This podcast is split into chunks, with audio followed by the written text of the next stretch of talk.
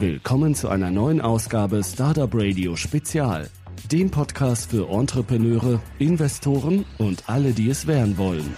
Heute spreche ich mit den beiden Gründern von Restring, einem Getränk zum Relaxen. Hallo und willkommen bei Startup Radio. Hallo. Ja. Stellt euch bitte kurz vor. Wir sind Christoph und Harris, haben gemeinsam in Karlsruhe BWL Handel studiert. Das war ein dualer Studiengang bei DM Drogeriemarkt. Und haben ein Auslandssemester gemacht im schottischen Stirling. Und dort gab es ein Modul, wo es um eine Businessplanerstellung ging. Und es war auch sehr praxisbezogen. Da sind viele Gründer vorbeigekommen, haben von ihren Erfahrungen erzählt, wie sie zum Beispiel ein Unternehmen gegründet haben, in den Sand gesetzt haben oder wie sie einen Top-Job bei, bei einem Erdölkonzern aufgegeben haben, um diese verrückte Gründung voranzutreiben. Und das fanden wir sehr spannend, hat uns angesprochen. Und da hat nur noch die Idee gefehlt. Und die kam uns dann im Laufe der nächsten Monate, als wir wieder zurück in Deutschland waren und verschiedene Ideen im Kopf hatten, aber die eine hat sich durchgesetzt. Ja, und dann sind wir im Oktober nach dem Studium nach Berlin gezogen, um unsere Idee vom Rest Relaxation Drink zu verwirklichen. Dann kommen wir doch zu dem Drink. Was ist Rest? Rest ist ein Relaxation Drink. Relaxation Drinks sind, sind Getränke, die als Anti-Energy Drinks oder Anti-Stress-Getränke bezeichnet werden, weil es da vor allem um Relaxation, um Entspannung geht. Es gibt auch manche, die fokussieren sich eher auf diese Hilfe zum Einschlafen oder zur Konzentrationssteigerung. Manche entspannen eben etwas mehr und man schläft wirklich danach ein. Die meisten sind aber als Anti-Stress-Getränk gedacht, um im Alltag ein bisschen runterzukommen und einfach den Alltagsstress etwas hinter sich zu lassen. Wir wollen den Leuten eine Möglichkeit bieten, in ihrem stressigen Alltag sich eine Pause zu gönnen, um wirklich runterzukommen, Zeit für sich selber zu nehmen. Wie wirkt das Getränk dann auf mich und wie lange? Es sieht so aus, wir sind aktuell noch in der Rezepturentwicklung. Was schon gesagt hat, wir wollen nicht, dass jemand das Getränk trinkt und einfach einschläft, sondern es geht darum, diesen Modus, wo man sich fühlt, wenn man sagt, okay, ich setze mich jetzt eigentlich mal auf die Couch, 20 Minuten der eine, und der, der andere geht eine Runde zum Joggen, um Stress zu reduzieren. Und dieses Gefühl wollen wir eigentlich erzeugen, dass man sagt, okay, ich bin jetzt runtergekommen, ich habe mich entspannt und es geht wieder los. Also wie stark das bei welcher Person wirkt und wie stark unser Getränk wirken wird, das müssen wir aktuell noch herausfinden. Da wir mit einem Unternehmen, die auf Rezepturen spezialisiert sind, aktuell die Rezeptur noch entwickeln für das Getränk. In dem Vorab-Interview seid ihr ja auch auf die Rezeptur eingegangen, dass sie doch etwas Spezielles äh, mit sich bringt, die Zutaten vor allen Dingen. Könnt ihr da kurz bitte drauf eingehen? Also die drei exotischen Inhaltsstoffe, die wir benutzen bei REST sind Sumawurzel, Schisandra und Passionsblume. Erstmal zu Schisandra. Wir wissen, das ist eine rote Frucht, die ähnlich aussieht wie Johannisbeere. Ja. Das ist ein altes chinesisches Heilmittel, wird dort auch ähm, sehr intensiv genutzt und Besonders wirkungsvoll ist es bei, eben bei der Überwindung von Stress, äh, aber auch bei Müdigkeit und schlechter Laune. Das Besondere an Shisamba ist, dass es die der fünf Geschmäcker genannt wird, weil eben alles in dem Geschmack enthalten ist. Also es ist wirklich eine ein ungewöhnliche äh, Geschmacksrichtung. Also die bekannteste Zutat oder das bekannteste Mittel, was wir da verwenden, ist die Passionsblume. Sie wird auch bereits in deutschen Medikamenten verwendet, die halt auch in die Richtung gehen zur Stressreduzierung und teilweise auch als Einschlafmittel. Hier gibt es bereits auch Studien, die die Wirkung nachweislich bewiesen haben. Und der dritte Stoff, der auch nochmal exotischer ist, das ist die Sumawurzel. Oder teilweise wird sie auch brasilianischer Ginseng genannt. Und sie kommt, wie der Name schon sagt, also aus Brasilien. Und auch hier, die wird auch schon bereits seit 200, 300 Jahren dazu verwendet, also in Südamerika als energiespendend und entspannend. Das heißt, wir haben jetzt hier äh, eigentlich drei verschiedene Mittel aus drei verschiedenen Kontinenten und hoffen auch, dass wir dadurch so einen gewissen Reiz noch hinbekommen. Wie seid ihr gerade auf diese Zutaten gekommen? Wir hatten einfach eine, eine persönliche Auswahl an Stoffen, die entspannend, beruhigend wirken, die gegen Stress wirken. Die haben wir uns selbst zusammengesucht, da haben wir einfach ein bisschen recherchiert. Erstmal, was ist erlaubt, rausgefunden, was ist nicht erlaubt. Die meisten Stoffe zum Beispiel, die in Amerika benutzt werden, sind in, in der EU gar nicht äh, zugelassen. Könnt ihr ein Beispiel nennen? Zum Beispiel dieses GABA ist nicht äh, zugelassen. Und teilweise auch chemische Sachen. Also da, da ist viel mehr möglich in, in Amerika als in Europa, vor allem durch die äh, Gesetze der letzten Jahre, durch die Novel Food Verordnung und da ist man schon etwas eingeschränkter.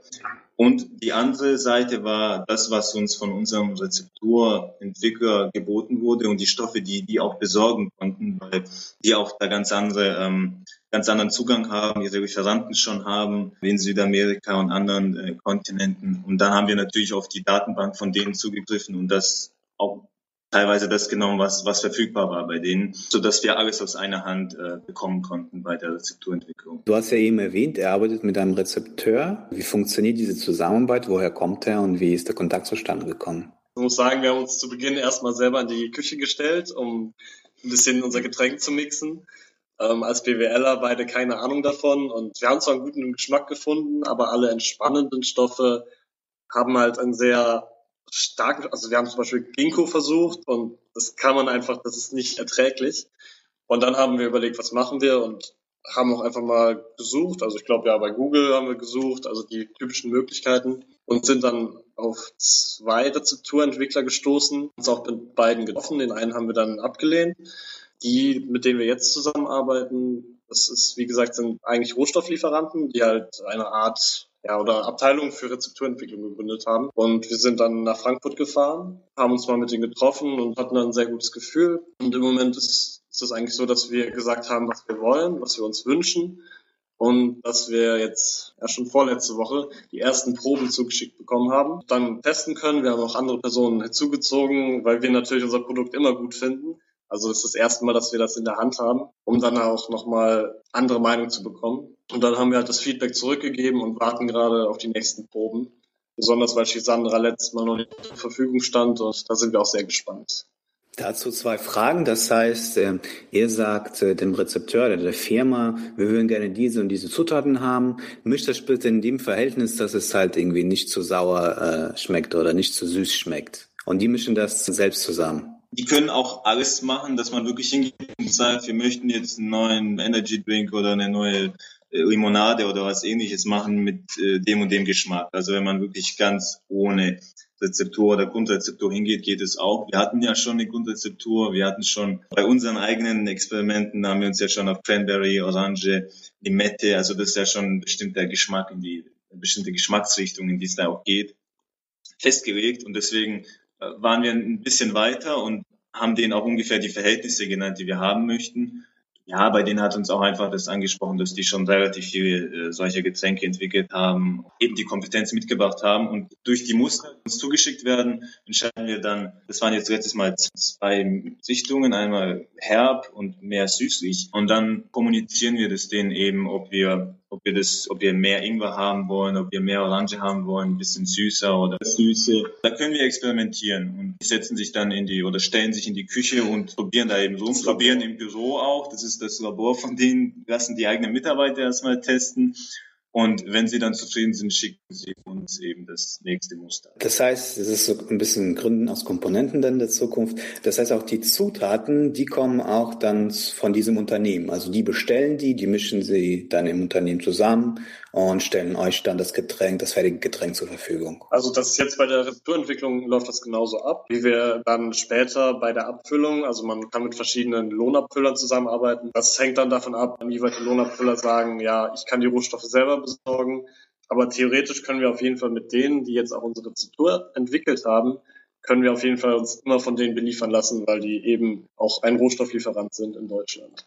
Und die bieten auch das Vorwärtsprogramm an. Also die können für uns auch die Abführung übernehmen und, und das Ganze drumherum. Also das ist schon wirklich ähm, Gründen aus Komponenten kann man so bezeichnen, ja. Was kostet denn eigentlich so ein, jetzt kommen viele von Schnapsidee und sagen, hey, ich möchte aber jetzt den XYZ Energy Drink rausbringen, ich möchte jetzt mal 10 Pro machen lassen oder so. In welchem Bereich bewegen wir uns da? Also das ist so, so teuer, dass man da wirklich gar nicht drüber nachdenken sollte. Nee, also das ist gar nicht, äh, das ist gar nicht so teuer, wie wir gedacht haben am Anfang.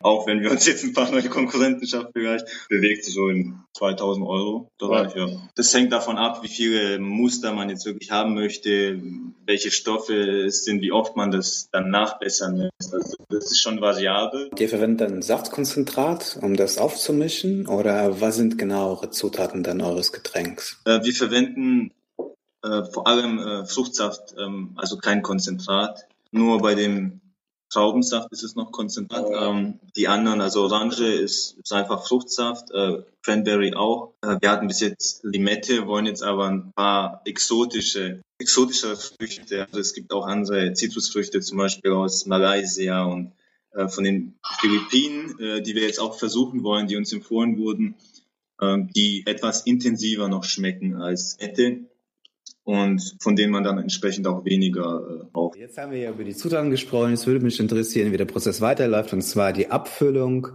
und dann auch das, das Dosendesign. Es muss ja wahrscheinlich wird es eine Dose werden, äh, wie die diese Dose herstellt, in welchem Design, wie die designt werden soll, von wem und was das Getränk eigentlich später auch besser kosten werden wird. Okay, ich gehe kurz auf das Design und den Preis ein und Christoph antwortet dann den Rest. ähm, das Design ist nicht fest. Also wir haben jetzt zwar bei dem Crowdfunding-Projekt eine vorläufige Dose, die wir bis jetzt einfach benutzen, um vorzeigen, wo unser Logo drauf ist, aber das ist nicht das endgültige Design. Also wir haben einen Contest gemacht bei 99 Designs, einfach eben neue äh, Vorschläge sich geholt äh, von professionellen Designern. Und da wird es eine Abstimmung geben im Internet bei unseren äh, Facebook-Fans, bei den Besuchern der Seite, äh, beim Crowdfunding-Projekt, bei den äh, Fans welche, welches Dosendesign Ihnen am besten gefällt. Und das werden wir dann auch am Ende auch tatsächlich produzieren. Der Preis vom Getränk, unser Ziel ist, dass es im Einzelhandel für zwischen 1,50 und 1,90 etwa verkauft wird. Also die Energy äh, Drink Preisklasse auf jeden Fall. Also wir wollen nicht bei den ganz günstigen, aber auch nicht im, im Premium-Bereich landen, sondern so in diesem mittleren äh, Segment. Kurz zur Abfüllung. Es kommt darauf an, wir machen jetzt zu Beginn, ähm, also gerade haben wir ein Crowdfunding-Projekt am Laufen, um die erste äh, Testabfüllung zu finanzieren. Und bei dieser Testabfüllung wird sich dann wahrscheinlich so um 2000 Dosen handeln. Und hier haben wir auch ja, lange gesucht, um einen zu finden, der überhaupt nur 2000 Dosen abfüllt, weil das in dem Bereich sehr geringe Zahlen sind. Und hier wird Dose wird auch vom Lohnabfüller, also die lassen sich tippern, damit haben wir nichts zu tun.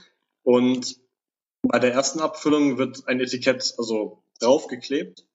Das wird aber also im Nachhinein genauso aussehen, als ob es bedruckt ist. Und bei den großen Abfüllungen im späteren Zeitraum wird, werden die Dosen halt bedruckt. Und das Design kommt, wie gesagt, dann von uns. Die Dosen werden dort vor Ort bedruckt und oder beklebt und abgefüllt. Wir sind gerade auch dabei, einen Logistikpartner zu suchen, damit wir später nicht die Dosen bei uns hier in der Wohnung stehen haben, sondern wirklich da, wo sie auch hingehören. Und das wollen wir halt alles abgeben, weil das für uns im Moment gar nicht möglich ist zu stemmen und auch einfach günstiger sein wird, wenn man zu Beginn sich Dienstleister dafür sucht. Ihr habt ja eben die Crowdfunding-Kampagne erwähnt. Wie seid ihr eigentlich bei der Auswahl der richtigen Plattform für euch vorgegangen? War das wieder auch so eine Bauchentscheidung, weil uns Startnext einfach von der Art und Weise, wie, wie sie die Projekte auch ja, präsentieren, auch einfach angesprochen hat.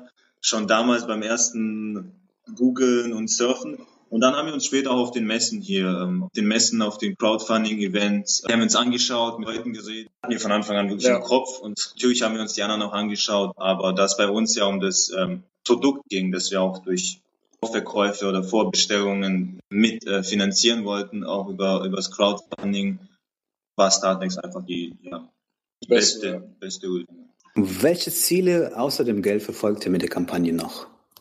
Also es geht uns besonders darum, wirklich die Leute mit einzubeziehen. Und zwar, also das ist wieder auch das, was wir eben mit dem Design angesprochen. Dafür ist halt so eine Crowdfunding-Kampagne sehr geeignet, weil die Leute, die sich dafür interessieren, die dich unterstützen, die sind ja auch, die freuen sich darüber. Gleichzeitig hat man auch direkt die Fakte. Man kennt die Leute, die sagen, ja, das, das Produkt finde ich spannend und ich will mich damit beschäftigen. Und die haben auch Lust, sich damit zu beschäftigen. Das andere ist natürlich, dass wir auch ein wenig den Bedarf testen können, zu sagen, Leute, die finden das Produkt gut, die finden die Idee gut. Ähm, wir laufen hier nicht komplett ins Blaue rein. Aus der anderen, aus der ein bisschen Unternehmersicht, wenn wir mal einen Kredit beantragen wollen, ist das natürlich auch ein sehr gute ein Argument für eine Bank, wenn man sagt, hey, wir haben hier ein Crowdfunding und das ist finanziert, da sind Leute, die haben da Lust drauf. So eine Produkteinführung ist einfacher zu gestalten durch ein Crowdfunding oder einfach Bekanntheit zu erlangen. Wie sehen so die nächsten Schritte kurz aus, wenn die Crowdfunding-Kampagne erfolgreich ist? Also das heißt, du hast ja schon erwähnt, dass ihr die erste Produktion von 2000 Dosen machen würdet damit. Aber wir sehen dann die nächsten Schritte noch aus. Und was macht ihr, wenn die Crowdfunding-Kampagne nicht erfolgreich ausgeht? Der, der zweite Schritt ist dann ähm, auch schon mit dem Vertrieb zu starten und einfach Bars vorzustellen, es auch Einzelhändlern vorzustellen. Äh, und das kann man eben mit einem fertigen Getränk viel einfacher als nur mit der Idee. Wenn wir jetzt hingehen würden, dann würden natürlich alle sagen, lass uns mal probieren. Und mit diesen 2000 Dosen können wir das schon starten, können vorher Interesse wecken. Erstmal wollen wir uns auf Berlin konzentrieren. Das ist so die nächste Phase. Natürlich die Finanzierung der ersten größeren Abführung mit der Bank klären und bevor wir wirklich außerhalb von Berlin weitermachen, dann zusammenarbeiten, falls sich da eine Kooperation ergibt. Wir sind zwar im Gespräch erst, aber das ist noch nichts Konkretes. Zeit ist auf jeden Fall äh, geplant, dann selbst mit dem Vertrieb in, in Berlin zu starten, im, vor allem im Einzelhandel und Bars soll das Ganze vertrieben werden. Sind Bars die richtige Zielgruppe für euch? Also auf jeden Fall ja, sehen wir so. Und zwar, wir wollen Bars ansprechen, die auch diese Atmosphäre rüberbringen, die wir eigentlich auch verkaufen wollen oder die wir vertreten wollen durch das Getränk. So, zum Beispiel, es gibt, also Berlin ist dafür auch geeignet. Es gibt sehr viele kleine Bars, wo dann Leute auftreten, die abends mit ihrer Gitarre sich da hinsetzen und ein bisschen singen, wo Leute hingehen, um sich zu entspannen. Wir hoffen natürlich auch, dass dadurch, dass wenn wir in einer entspannten Bar oder in einem P sind, dass die Leute wenn sie das Getränk dort trinken, auch die Atmosphäre auf das Getränk wieder assoziieren eigentlich. Das ist genau dieses Gefühl, was wir eigentlich auch verkaufen wollen. Und auf die Crowdfunding-Kampagne, natürlich haben wir uns schon überlegt, was passiert dann, was machen wir. Wir würden uns natürlich erstmal hinsetzen und überlegen, warum war sie nicht erfolgreich. Lag es daran, dass wir vielleicht zu wenig geworben haben, an den falschen Ecken oder die Leute das Produkt nicht spannend fanden? Für uns wäre das jetzt noch kein Ausschlusskriterium, dass wir sagen, okay, wir lassen das Ganze. Wir hatten ein paar Anfragen von ja, Kleininvestoren, die Lust hätten, sich zu beteiligen. Also wir würden gucken, welche anderen Möglichkeiten hätten wir da, um für, vor allem diese Testabbildung irgendwie finanzieren zu können. Und um das Ganze jetzt äh, abzurunden, was sucht ihr jetzt aktuell im Moment? Zurzeit geht es uns vor allem darum, das Crowdfunding wirklich bekannter zu machen, die Idee bekannter zu machen. Möglichst viele auch Leute, die uns nicht kennen, Leute, die Relaxation Drinks noch gar nicht kennen, die sind ja wirklich relativ unbekannt in Deutschland, auch in Berlin, die mit der Idee zu erreichen und das Feedback zu erhalten. Ist es überhaupt für sie interessant? In welchen Situationen? Zeit geht es vor allem wirklich um das äh, Crowdfunding, das Projekt bekannter zu machen, möglichst viele Leute ähm, da zu kontaktieren Thema PR. Wie wollt ihr eigentlich dieses Produkt in Deutschland platzieren, wenn man ein bisschen breiter denkt? Also klar, ihr könnt am Anfang in Berlin die Bars abklappern, dann könnt ihr vielleicht mal nach Hamburg fahren, irgendwie Potsdam, was halt in der Nähe ist, die Bars abklappern. Aber wie würdet ihr das äh, große Bild, das Big Picture zeichnen? Langfristig wollen wir auf jeden Fall in Deutschland Marktführer werden wenn man das jetzt so großspurig sagen kann. Und wir wollen uns im, also nicht nur Deutschland, sondern wir denken auch eigentlich schon europaweit wollen uns vor allem langfristig auch im Einzelhandel etablieren. Das ist auch so der große Schritt nach den Berliner Bars. Das sind so die Anfangs, das sind die Startpunkte. Und dann werden wir versuchen, möglichst schnell in den Einzelhandel zu kommen, weil wir über den auch relativ schnell deutschlandweit ja, einen Absatz erzeugen können. Von der Positionierung, was wollen wir als Getränk sein und wen wollen wir damit ansprechen? Generell also die Altersgruppe von 20 bis 35, dass wir für die ähm, das Getränk sind, das einfach einen anderen Lifestyle darstellt. Und zwar gegenteilig von diesem, was wir angesprochen haben, diesem Stress, Leistungsdruck in der Gesellschaft, dass man sich einfach diese Pause nimmt.